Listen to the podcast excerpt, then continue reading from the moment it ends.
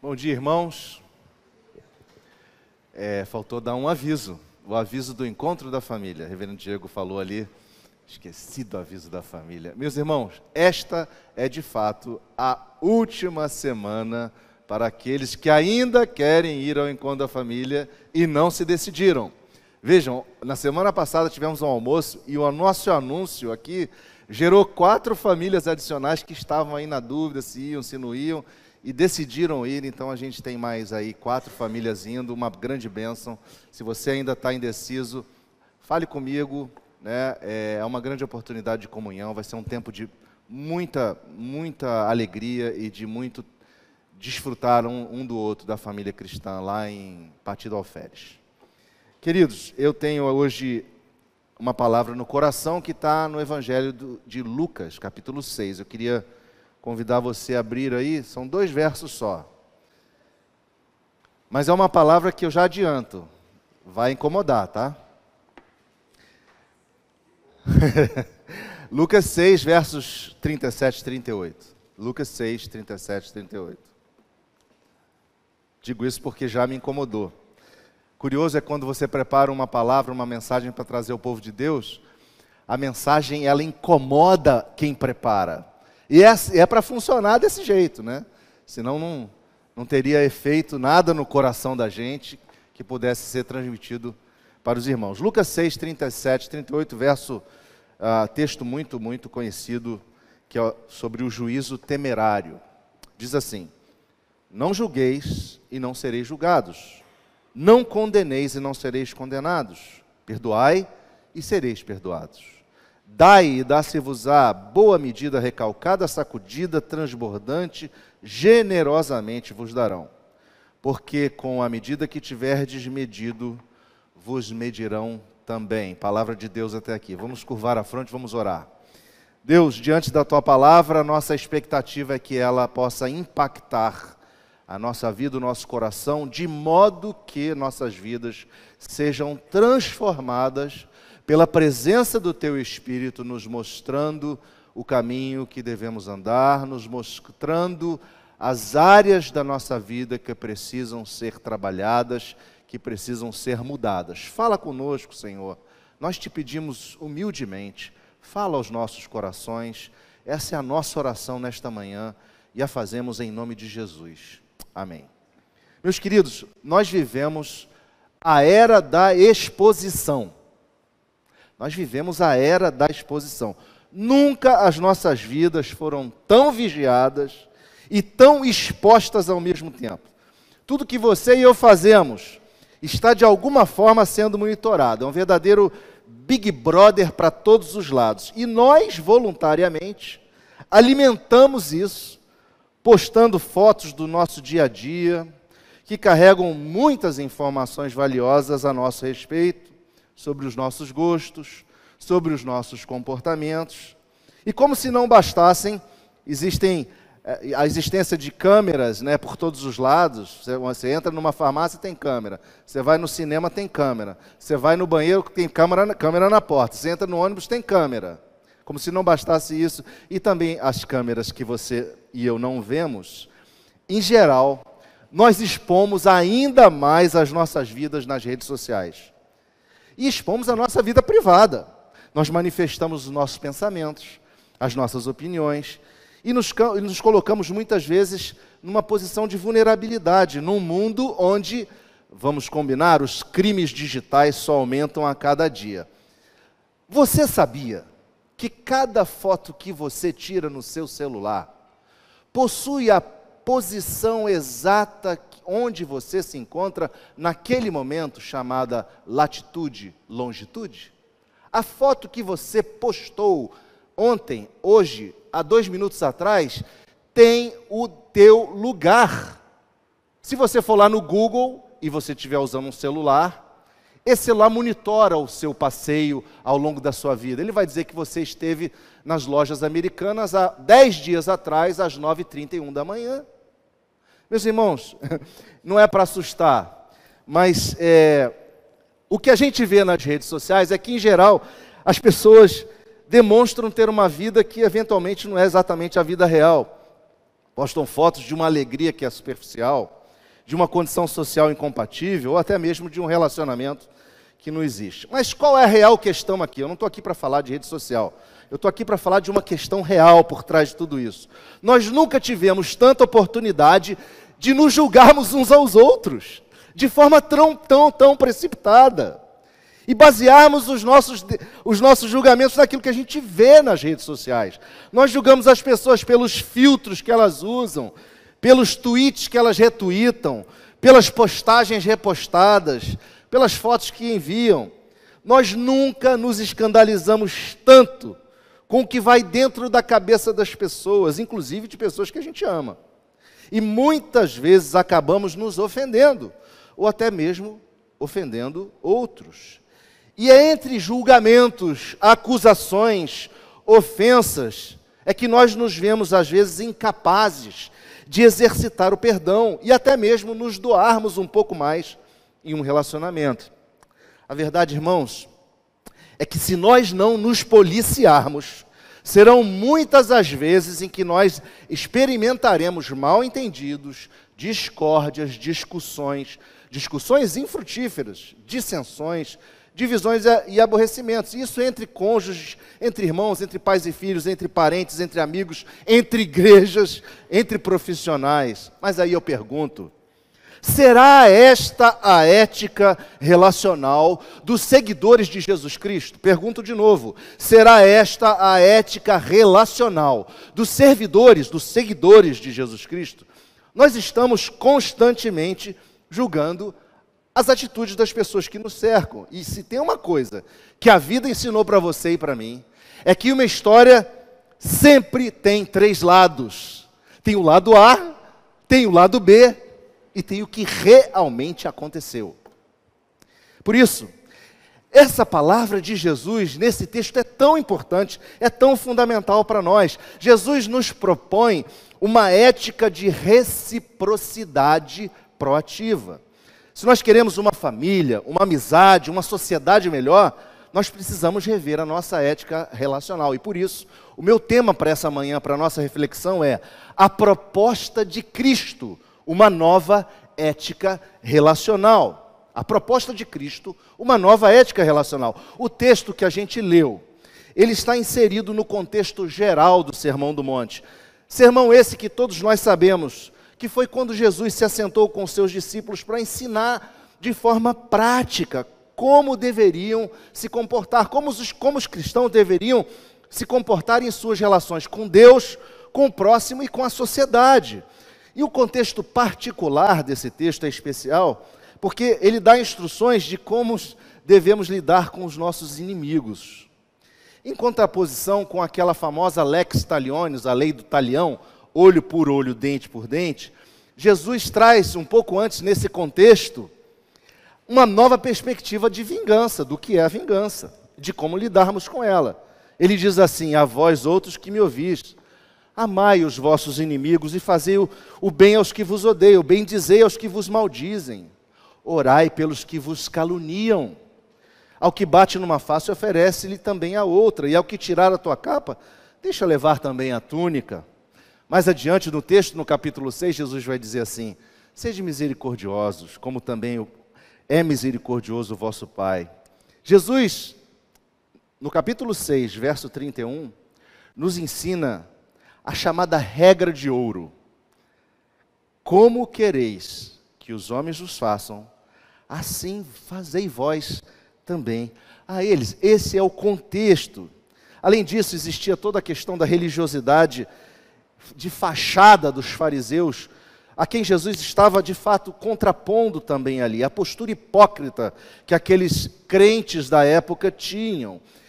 E eles eram os donos, meio que os donos da verdade, a atitude deles era muito reprovável, porque eles estabeleciam uma ética é, legalista, baseada em julgamento. Olhavam os, os erros dos outros e passavam por cima dos seus próprios erros.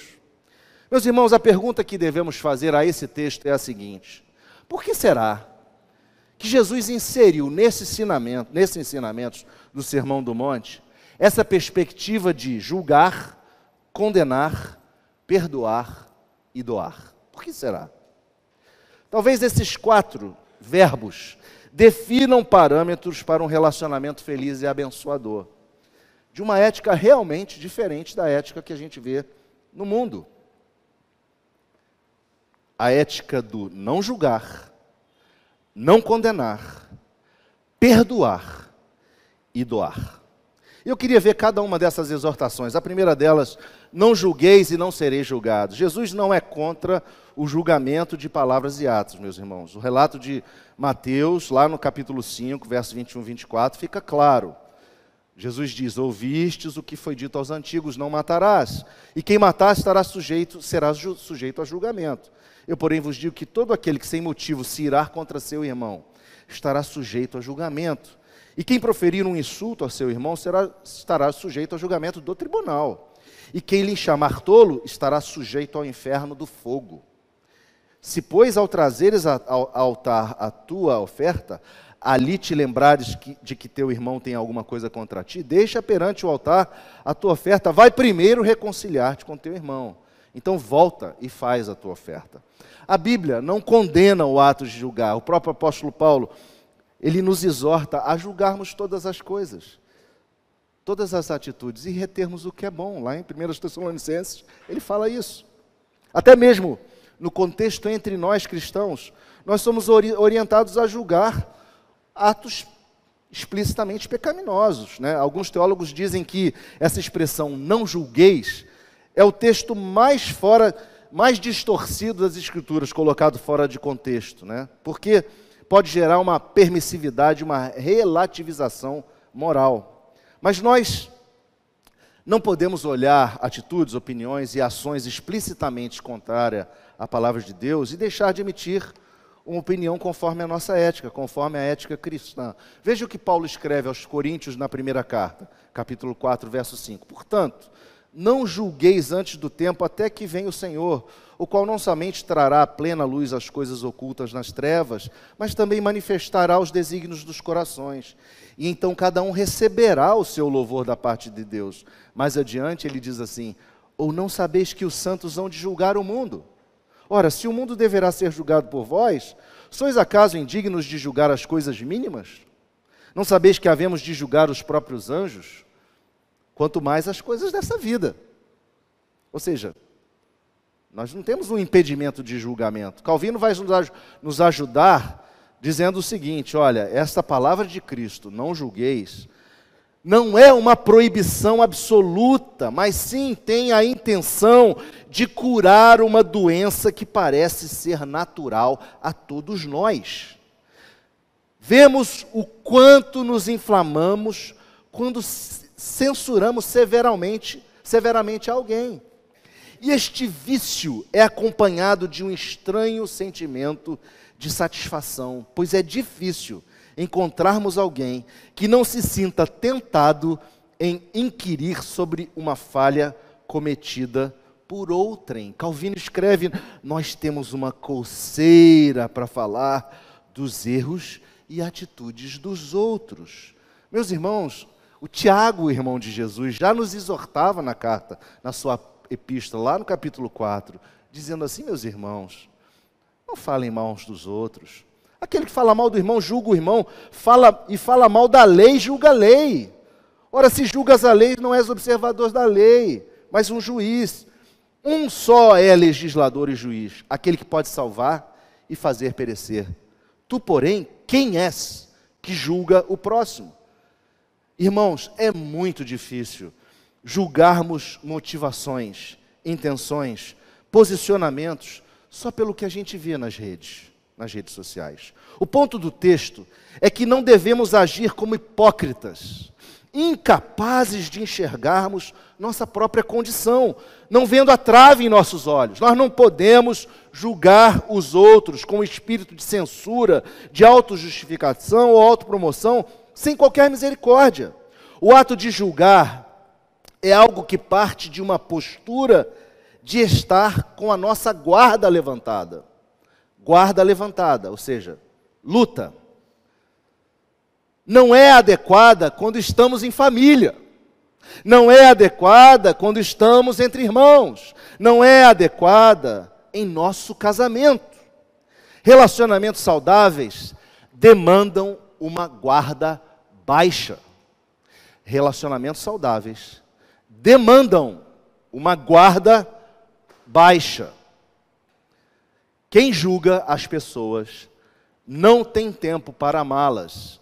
Madre Teresa de Calcutá disse isso. Mas o segundo ponto e a segunda exortação é: não condeneis e não sereis condenados. Irmãos, qual é a próxima etapa lógica após julgarmos alguém? Emitirmos a condenação. Ao condenarmos alguém, nos fazemos juiz do outro, nos colocamos em um patamar superior. A condenação é acompanhada de uma pena a ser paga pelo erro cometido. Nós quebramos a regra de ouro. Usamos dois pesos, duas medidas, condenamos a outros e não nos condenamos. De novo, nós quebramos o que Jesus quer de nós: sermos como o menor. E Jesus nos adverte que com a medida com que tivermos medido, nos medirão também. Naquilo que condenamos, nos condenarão. O exemplo mais torto de julgamento e condenação que a, Bíblia, que a Bíblia nos conta é aquele dos amigos de Jó. Meus irmãos, Bildade Zofar e ele faz amigos do peito de Jó, julgaram ele de forma muito séria. A palavra de Deus nos ensina, logo no início da história de Jó, que Jó era um homem justo, temente a Deus e que se desviava do mal. Mas depois que Deus resolveu permitir que Satanás lhe tirasse bens, família, saúde, os seus amigos foram encontrá-lo para consolá-lo. Acontece que, na realidade, quando viram a situação dele, começaram a tirar um monte de conclusões precipitadas, emitiram juízo e condenação sobre sua vida e o acusaram de ser uma pessoa iníqua e ímpia. Isso você vai ler no capítulo 8, 11 e 15 lá do livro de Jó. Irmãos, só Deus é justo juiz. Paulo escreve aos Romanos dizendo: Homem, és indesculpável quando julgas, quem quer que sejas, porque no que julgas a outro, a ti mesmo te condenas, pois praticas as próprias coisas que condenas. Meus irmãos, a Deus pertence a justiça, não a façamos com as nossas próprias mãos. Devemos ter extremo cuidado para não fazermos o papel de acusador. Precisamos, antes de acusar, nos colocar no lugar da pessoa e avaliar se não estamos fazendo uso de uma condenação inadequada. Queridos, não sejamos rápidos em condenar nossos cônjuges, nossos filhos, nossos parentes, nossos amigos, nossos irmãos, nossos colegas. Não sejamos rápidos em condenar. A rapidez no acusar quebra os ligamentos de confiança que nós levamos a vida construindo. A rapidez em condenar quebra os ligamentos de confiança que nós levamos a vida construindo. Mas um terceiro, uma terceira exortação de Jesus para você e para mim, nesse texto, nos diz assim: perdoai e sereis perdoados. Interessante essa palavra perdoar, porque ela no literal, ela significa liberar, libertar. Quando nós não perdoamos, nós enjaulamos a alma. Eu conheço a história de uma pessoa que não perdoava o pai por uma situação de discussão familiar. Questões triviais, né, que o pai havia ofendido essa pessoa por questões triviais na presença dos familiares. Isso ficou guardado no coração dessa pessoa por vários anos. E esse rancor minou a relação dela com seu pai. E aí eu aconselhei essa pessoa que buscasse perdoar o pai com o perdão que vem de Cristo. Essa pessoa dizia sentir-se presa a uma situação do passado para a qual o tempo não voltaria atrás e para a qual não havia mais solução. Até que um dia, depois de muitos anos, milagrosamente, essa pessoa foi capaz de dizer ao pai: Eu lhe perdoo por aquele episódio. E o pai lembrou, e o pai aceitou o perdão. Aquele relacionamento familiar mudou da água para o vinho, foi restaurado. Meus irmãos, liberar o perdão é terapêutico, faz bem para a alma. O rancor nos adoece. Não retenha o perdão. Libere o perdão. Lá em Lucas 17, diz assim: Meu irmão, se o teu irmão pecar contra ti, repreende-o. Se ele se arrepender, perdoa-lhe. Se por sete vezes no dia pecar contra ti, e sete vezes vier ter contigo, dizendo, estou arrependido, perdoa-lhe. Paulo escrevendo aos Colossenses nos diz, suportai-vos uns aos outros, perdoai-vos mutuamente.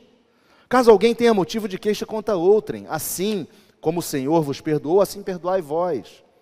A sequência da reciprocidade é lógica: julgar, condenar, penalizar. Não julgar, não condenar, perdoar. Essa é a reciprocidade ativa. E perdoar 70 vezes 7. O monge, o monge é, dos Países Baixos, na, no século XIV, Thomas de Kempis, escreveu um livro chamado A Imitação de Cristo, que é um livro muito profundo. E lá no livro 1, no capítulo 16, parágrafo 2, ele vai dizer assim, abre aspas, ouçam. Se alguém, com uma ou duas advertências, não se emendar, não contenda com ele, não contendas com ele, mas encomenda tudo a Deus, para que seja feita a sua vontade, e seja ele honrado em todos os seus servos, pois sabe tirar bem do mal. Procura sofrer com paciência os defeitos e quaisquer imperfeições dos outros, pois tens também muitas que os outros têm de aturar. Se não te podes modificar como desejas, como pretende, como pretendes ajeitar os outros à medida dos teus desejos? Muito desejamos que os outros sejam perfeitos e nem por isso emendamos as nossas faltas. Palavra que ele escreveu há tantos séculos e que parece que serve para nós, seguramente serve para nós hoje. Nós precisamos, meus irmãos, ser agentes do perdão, catalisadores da misericórdia. Em situações de desavença em família, entre amigos, sejamos a boa palavra temperada, trazendo vida, trazendo restauração. Muitas vezes nós vamos precisar ser restauradores de pontes, não demolidores. E essa restauração de pontes que nos conecta com o outro acontece através da estrutura do perdão. Lembre-se disso. Por fim, a última exortação. Dai e dar-se-vos-á. Boa medida recalcada, sacudida, transbordante, generosamente vos darão, porque com a medida que tiverdes medido, vos medirão também. A imagem aqui é uma imagem do Médio Oriente, do mercado de cereais, onde você, quando vai comprar um cereal e chega com um recipiente, o vendedor despeja o cereal, mas se você sacode aquele recipiente e acomoda o cereal, sempre cabe mais. A ideia de transbordar é a ideia das vestes daquele povo oriental, que abaixo da cintura tinha um pano onde ele carregava grãos. E essa capacidade de levar grãos ali naquele, naquele pano que fazia parte de suas vestes, era uma, era uma capacidade de, muito generosa, muito grande de carregar grãos ali, além do que ele comprava. Nós precisamos ser generosos, meus irmãos, nos nossos relacionamentos. A pergunta que precisamos fazer é a seguinte: estamos sendo mesquinhos no doar daquilo que Deus nos tem dado? Sejam coisas materiais, sejam coisas intangíveis? Estamos sendo mesquinhos no doar de nós mesmos? Do nosso amor, do nosso cuidado e da nossa atenção? Temos dado aquilo que os que nos amam precisam? Temos sido sensíveis a essas necessidades em nossos relacionamentos? Nós precisamos sacudir o nosso pote. Nós precisamos sacudir o nosso recipiente de coisas a dar ao outro. Para que possa caber mais, para que possamos dar mais. Jesus diz que se alguém te obrigar a andar uma milha, vai com ele duas. Nós precisamos ter uma disposição de nos doar mais, irmãos. Não há relacionamento profundo sem doação. Precisamos nos doar ao outro de forma transbordante. Não se economize. Não se economize nos seus relacionamentos. Se doe. Paulo escreve aos Timóteos e faz uma exortação séria. Lá no final da carta, na primeira, ele diz assim: Ora, Se alguém não tem cuidado dos seus, especialmente dos da própria casa, tem negado a fé. E é pior do que o descrente. Meus irmãos, essa foi uma pedrada. Nós precisamos estar atento aos da nossa própria casa. Se nós não cuidarmos deles, nós somos considerados como os piores descrentes, ou pior do que os descrentes. Portanto, entregue-se de uma forma transbordante. Você receberá de volta o mesmo transbordamento. Eu queria concluir dizendo o seguinte: que nós precisamos de um exame honesto da nossa ética relacional, de como temos nos relacionado. Se Cristo nos faz essas exortações, é porque elas têm um impacto direto na nossa felicidade e no nosso testemunho cristão. Devemos sempre nos perguntar: será que não estou me precipitando nos meus julgamentos? Será que eu estou vendo o cisco no olho do meu irmão, do meu cônjuge, da minha mãe, do meu colega, e não estou vendo a trave no meu olho? Um julgamento precipitado pode estar destruindo a sua e a minha família, o seu e o meu ambiente de trabalho. Um julgamento precipitado pode estar destruindo a comunhão na igreja. Devemos sempre lembrar que nós não somos juízes uns dos outros e por isso não temos condições de condenar ninguém. Devemos perdoar sempre, sem parar, o tempo todo. Nós devemos matar na raiz o rancor. Matar na raiz o rancor. Provérbios, capítulo 19, verso 11, diz uma coisa fantástica. A discrição do homem o torna longânimo, e sua glória é perdoar as injúrias. Meus irmãos, Deus quer de nós a guarda baixa nas nossas relações. Não julgar o outro é ter a guarda baixa. Não condenar o outro é ter a guarda baixa. Perdoar o outro é ter a guarda baixa. Nós precisamos dar espaço para o amor e para a fraternidade. As pessoas não querem ser julgadas, elas querem ser amadas. Que nós possamos estar atentos a essas exortações e essa proposta de Cristo, para essa nova ética nos nossos relacionamentos.